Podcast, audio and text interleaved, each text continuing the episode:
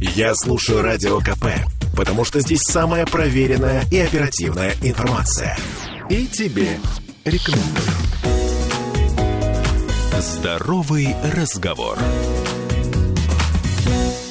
13.03 в Петербурге. Мы в прямом эфире. С вами Ольга Маркина. И я напомню, что о здоровье своем нужно думать всегда, не только перед Новым годом. И, кстати, а, преддверие праздника — это совершенно не повод о нем не думать. Поэтому сегодня мы разговариваем с врачом-онкологом, заведующей онкологической, а, онкологическим отделением клиники Евроонко Анастасией Марьенко. Анастасия, добрый день. Добрый день, Ольга. Сложная тема, точнее для меня совершенно э, закрытая. Я впервые услышала об этом и э, попытаемся разобраться вместе, что это такое. Мы говорим сегодня о фотодинамической терапии не о том, как она работает, о ее преимуществах, о ее недостатках и о ее, что называется, побочных эффектах. А, это новая, да, какая-то история? А, к сожалению, нет. А, фотодинамическая терапия существует уже давно, но, как вы правильно подметили, про нее мало знает кто. Первый а... раз слышу. Хотя, как, как вы знаете, э, с клиникой Евроонка я достаточно давно веду эфиры и, в общем-то, многое уже понимаю.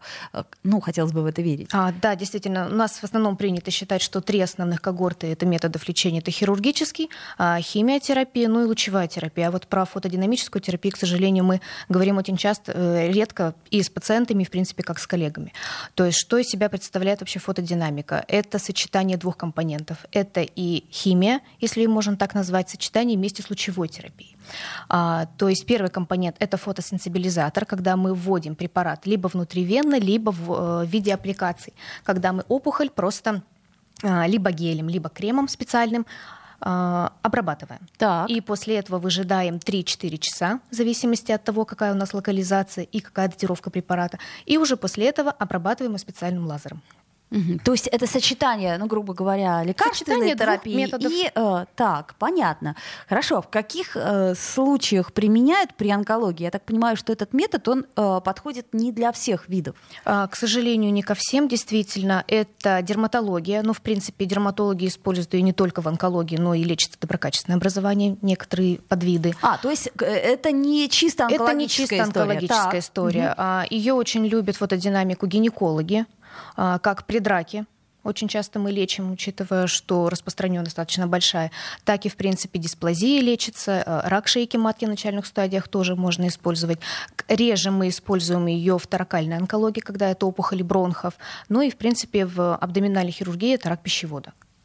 А почему? Потому что есть доступ, если я правильно понимаю или нет, да? То есть, ну вот, грубо говоря, пищевод. Да, все верно. То есть, когда а, то, мы... что куда мы можем попасть. Через Э, как бы это помягче, через э, естественные отверстия. Да. Вот, то есть это, это, грубо говоря, не имеет отношения к хирургии, вот что самое главное. То есть это да. такой, а, есть какие-то виды опухоли, которые не, э, как сказать, не подвержены воздействию такому? Есть у нас априори есть а, опухоли, которые не чувствительны к лучевой терапии, и в этом случае мы сразу же отказываемся от этого метода. Чаще мы при фотодинамике используем, когда а, либо пациент не может быть прооперирован по тем или иным причинам, угу. либо он не хочет, ну или по сопутствующей патологии мы не можем взять его ни на химиотерапию, ни на хирургическое лечение. Угу, понятно. Так, теперь э, давайте э, все-таки попробуем э, рассказать, как это все происходит. То есть э, эндоскоп Правильно я понимаю? Uh-huh. Ну, предположим, это то же самое, как при ФГТС, да? Uh-huh. Ну, не, неприятная процедура, все ее, наверное, проходили раз в жизни хотя бы точно. Но при этом еще просовывается туда. Да, в этот эндоскоп, там специальный uh-huh. эндоскоп, в него уже проводится непосредственно вот этот как раз-таки лазер, если можно так назвать, и проводится уже облучение, обработка как раз-таки опухоли, которую мы видим визуально глазом. Так, а если говорить про время, э, я имею в виду, сколько по времени должно длиться воздействие? Тут все зависит от того, какая локализация, какой тип опухоли. У нас есть для этого специальные формулы. То mm-hmm. есть мы сначала высчитываем дозу фотосенсибилизатора, которого мы вводим. А, то есть это чаще всего внутривенные препараты. Потом отчитываем 3-4 часа, в зависимости так. уже ага. от дозы. И дальше мы по формулам, опять же, высчитываем, сколько нам энергии нужно дать на эту опухоль. Опять же, у нас на плоский рак кожи одна дозировка, на меланому другая, и каждая отдельная локализация. И уже в зависимости от этого будет, мы понимаем, сколько по времени мы должны дать эту дозу. А механизм, как вот э, в чем, в чем заключается механизм э, а, Фотосенсибилизатор, он как раз-таки накапливается в мембране опухолевых клеток. То есть он, э, чем хорош этот метод, он копится только в опухолевых клетках. Мы остальные клетки, в отличие от химиотерапии, не повреждаем. После этого мы выжидаем, когда эта вся мембрана пропитывается этой опухоль, э, этим препаратом, угу. и после этого начинаем облучать. Там происходит ряд э, взаимодействий, и опухоль начинает погибать от того, что она разрушается мембрана у нее. Так, Анастасия, а потом-то ее надо удалять или нет? Нет, удалять уже не надо. А, то есть она просто становится, ну, грубо говоря, безопасной, да? да? Угу, понятно. А, так, еще раз напоминаю, что сегодня мы говорим о методе фотодинамической терапии, о том, как это работает. И, кстати сказать, несмотря на то, что метод этот не новый, да, почему-то о нем очень мало говорят. А почему? Вот как так получилось, что, э, ну, вот я, например, я, я не беру себя, конечно, как э, человека, который знает все, но я впервые об этом слышу. Почему? Ну, тут потому что, скорее всего, связано с тем, что не всем можно предложить этот метод лечения. А, то есть э, именно в связи да, с тем, и... что он не универсален, да? Да, он, угу. абсолютно, к сожалению, не универсальный, и к тому же мы не можем пройти большой объем опухоли. То есть лазер проходит как минимум сантиметр. Либо это многоэтапный процесс, если у нас нет других вариантов, естественно, мы будем бороться за каждый миллиметр, каждый сантиметр опухоли. Если же все-таки можно провести сразу большой объем операции, радикально сразу помочь человеку, естественно, мы уже не теряем время. То есть получается, что эта терапия, она такая, ну, достаточно длительная при большой локализации, да? да? То есть да. Э, это не раз и не два. Ну, условно говоря, если локализация... Если там... мы говорим о каких mm больших локализациях, в этом случае, да. Если мы говорим о гинекологии и дерматологии, в принципе, за один курс, за один сеанс можно помочь человеку окончательно. Так, ну теперь э, самый главный детский вопрос. Это больно? Если мы, опять же, говорим о, о кожных локализациях, тут будет все зависеть от того, насколько опухоль проросла, а, и от того, какую дозировочку мы даем каждому тому или иному пациенту. В принципе, пациент ощущает только тепло. Угу. Может быть болезненное ощущение после процедуры, потому что а, там начинается некроз, ткань начинает отмирать, и за счет этого появляется болевой синдром. Но в принципе это все купируется абсолютно банальным кетаролом, нестероидным противовоспалительным, угу. в течение пару дней. Угу. А что быстрее, э, нет, даже не так, что меньше э, ощущается, это внутреннее или внешнее? То есть если на коже, предположим, то это, наверное... Это ну, внешнее. Ну, то есть это, это скорее э, меньше чувствуется каких-то да. неприятных ощущений э, и всего прочего, да? Многие пациенты абсолютно обходятся без какого-либо обезболивания. Бывает, что мы просто рекомендуем, чтобы снять немножечко отек или кожный зуд. Угу.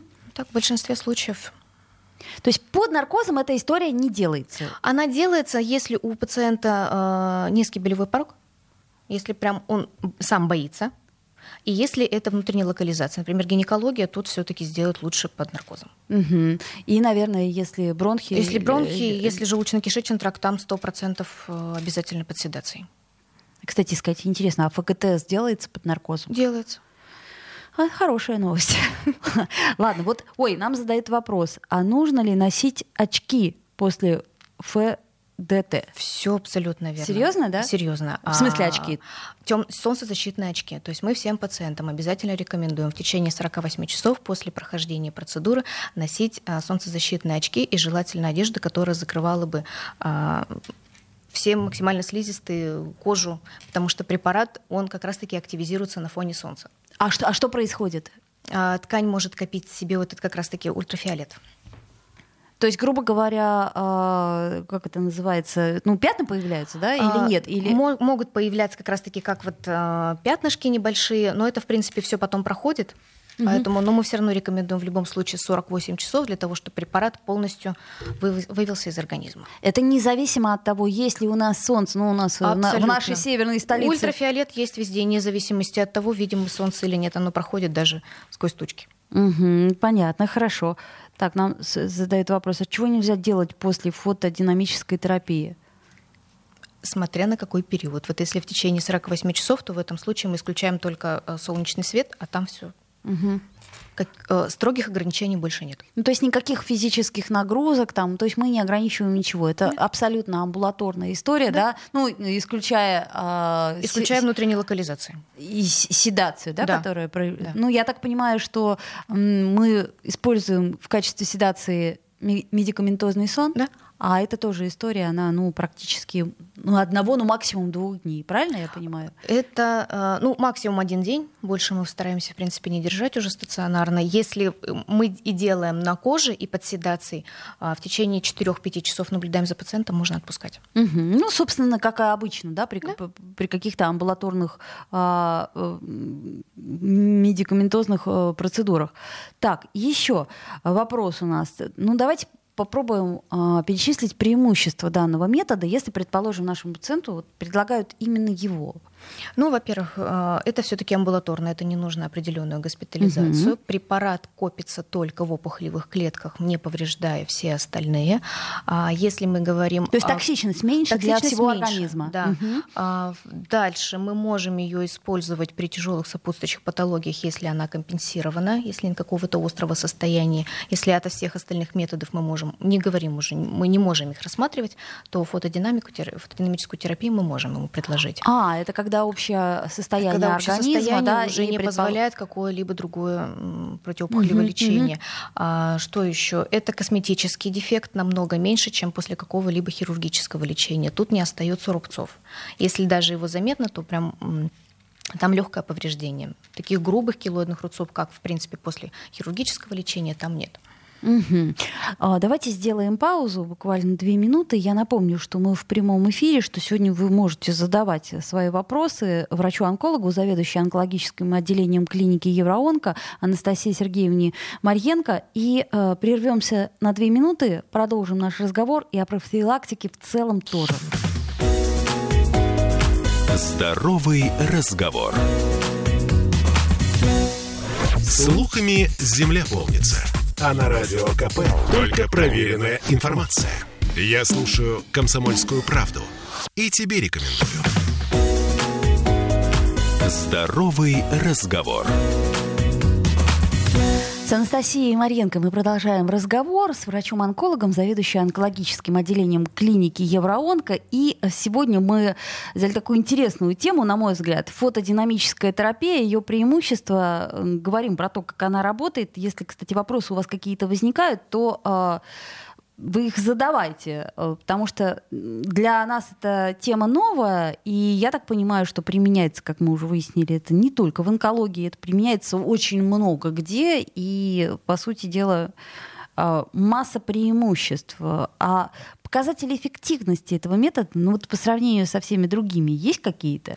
Они никогда не сравниваются. Не сравниваются. Потому что, да, угу. фотодинамика, она на каком-то своем отдельном континенте, можно даже сказать, что ее, в принципе, не очень-то часто и сравнивают с каким-то либо радикальным уже методом лечения.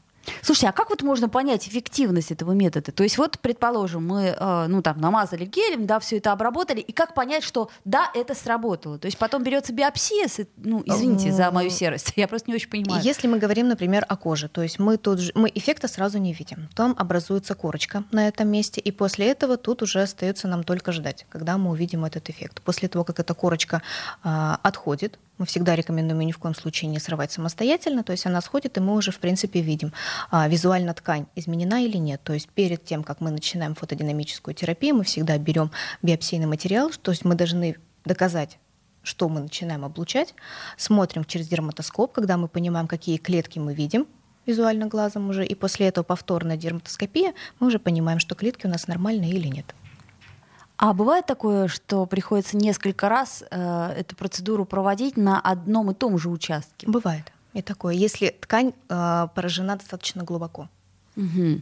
Еще вопрос, а бывает такое, что э, терапия это неэффективность показывает? Такое же тоже может быть? Может быть, но тут, к счастью, для нас достаточно редко такое бывает, чтобы она неэффективна.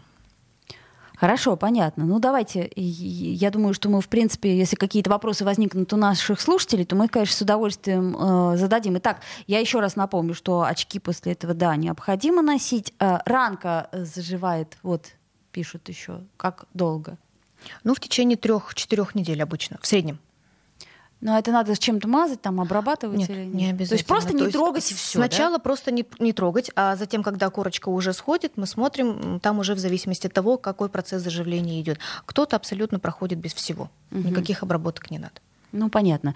И э, болевые ощущения после возможные, но они снимаются они легко стероидными противовоспалительными, самыми элементарными, да? да?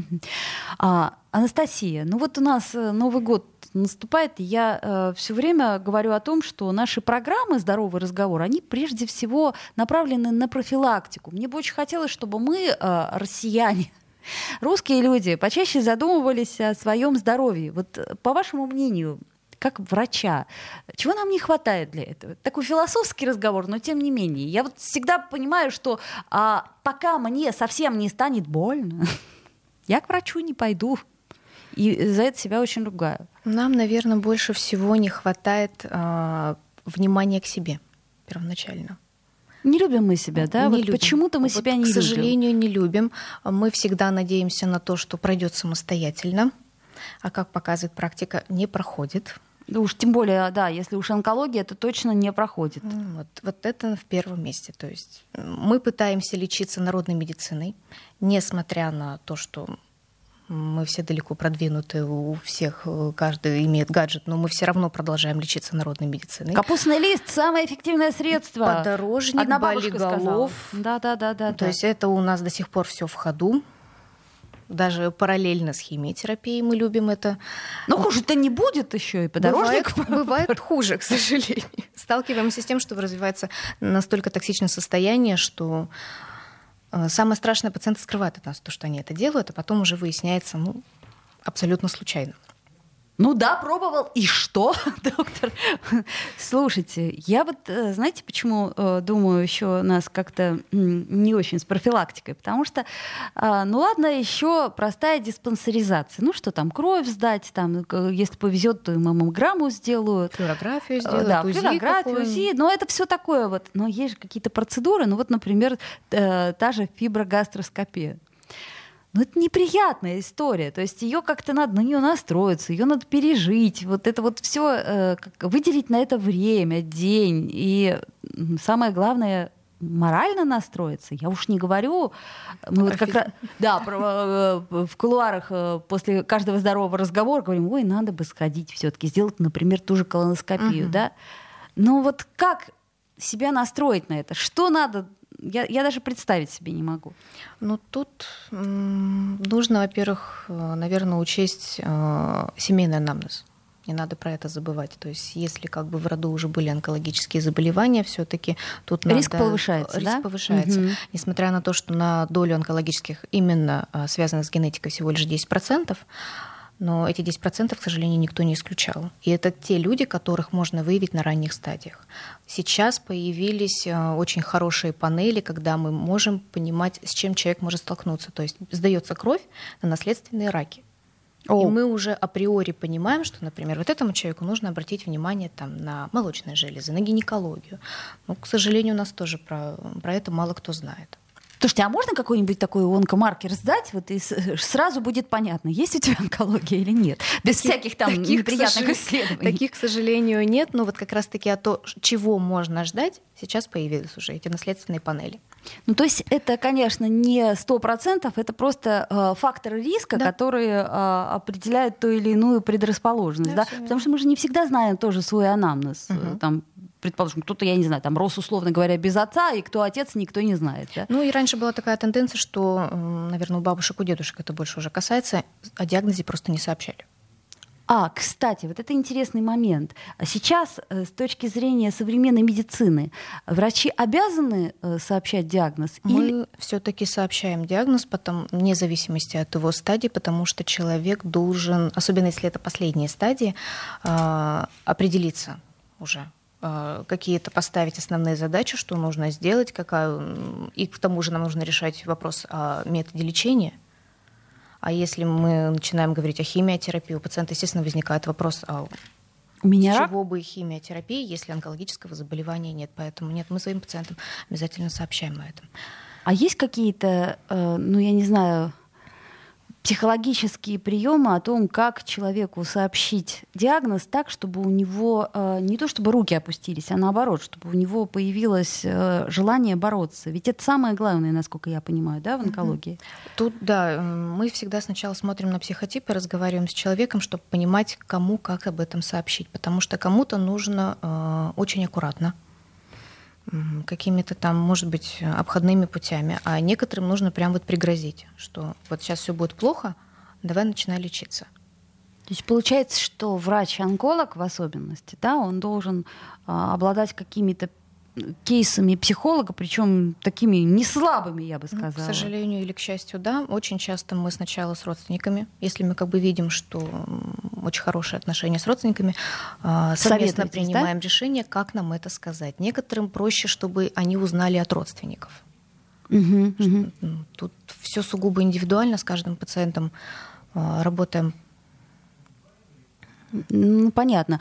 А психологи, они вообще э, вот в онкологической терапии, они присутствуют или нет? Я имею в виду чисто психолог. Или с этим вполне справляются врачи? Ну, онкопсихолог нужен, и именно онкопсихолог. Э, то есть они отдельно именно профилируются на базе уже онкологии. Э, они нам очень сильно помогают в работе, потому что не всегда пациенты э, рассказывают нам о каких-то своих проблемах, даже раз психологических.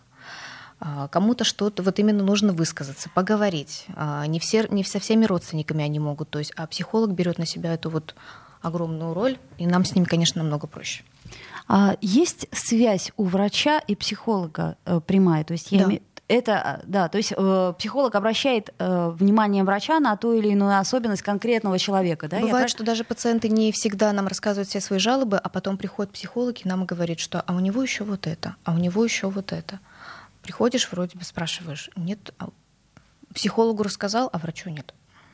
Бывают ну, это да, и даже дело не в степени доверия врачу, а тут, наверное, может быть, ну, как... На что-то не обратил внимания, а в процессе просто вот такой вот спокойной беседы уже говорит, а у меня еще, предположим, вот такие-то жалобы появляются. Угу, угу. Поэтому тут... То есть, по сути дела, человеку нужно э, в трудной ситуации, да, когда ему нужно принимать решение, а, повышенное внимание, и в данном случае не только врача, но и а, сопутствующих специалистов каких-то. Абсолютно верно. Как трудно пациенту, по вашему мнению, принять решение о терапии? Ведь терапия может быть такая, сякая, а ты при этом можешь быть совсем не в теме. Ну вот я, например, впервые услышала, что есть такая штука, как фотодинамическая терапия, к примеру. Ну, не так часто мы даем право выбора пациенту, мы рассказываем, какие варианты есть, и говорим, что вот в вашем случае лучше всего вот такой вот метод лечения. Уже, да, есть варианты. Рассказываем преимущества или недостатки. Ну, поэтому у них мало вариантов э, выбора, поэтому чаще всего говорим, что первым этапом у нас должна быть химиотерапия, после этого там, хирургическое лечение, и следующим этапом мы закрепляем эффект, опять же, химиотерапии.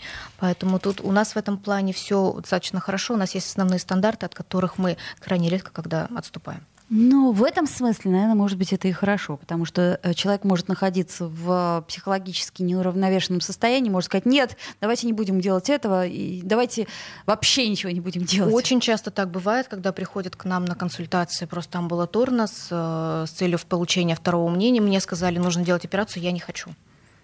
И вот тут приходится доказывать, что действительно вам правильно порекомендовали, в вашем случае действительно первым этапом нужно сделать операцию. И когда они услышат второе, третье мнение, уже они Берегите себя, Надо. друзья мои, берегите себя. Это Анастасия Марьенко, врач-онколог э, и заведующая онкологическим отделением клиники Евроонко. До встречи.